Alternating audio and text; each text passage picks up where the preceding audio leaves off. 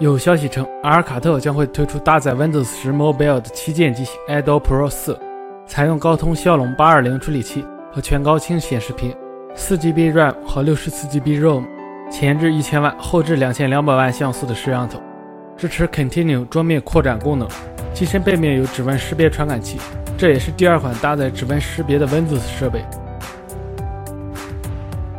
工信部的信息曝光了荣耀8的真机照片，外观上。采用双面玻璃设计，外加金属中框，后置指纹识别传感器和双摄像头，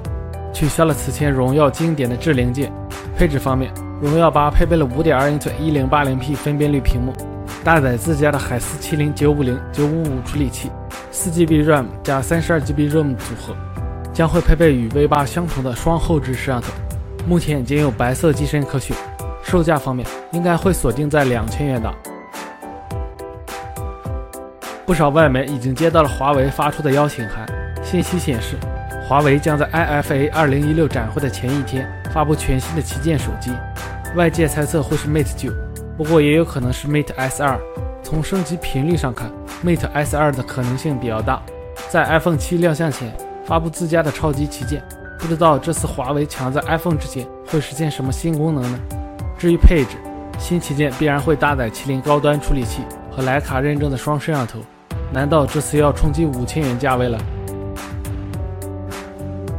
微博网友的爆料称，三星 Galaxy Note 7将配备5.7英寸 Super AMOLED 显示屏，2K 的分辨率，并且会有 Edge 和非曲面屏双版本。根据发售区域的不同，美版会使用高通骁龙821处理器，欧亚市场则会配备 a n o s 8893 SoC，6GB 的 RAM，四千毫安时电池。采用前置五百万像素、后置一千二百万像素摄像头，配备六十四 GB、一百二十八 GB、二百五十六 GB ROM 的存储。Note 7或许会迎来 3D 触控功能，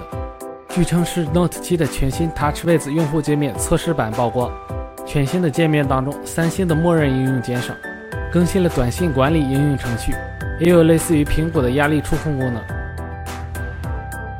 说到 iPhone，根据台湾媒体的报道。苹果已于近期向供应链厂商发出通知，iPhone 产品线的所有产品将会在一八年使用 OLED 屏幕，最早可以在明年的 iPhone 上看到这种全新的屏幕。与 LCD 屏幕相比，OLED 技术可以让屏幕的厚度小于一毫米，仅为 LCD 屏幕的三分之一，重量也会更轻。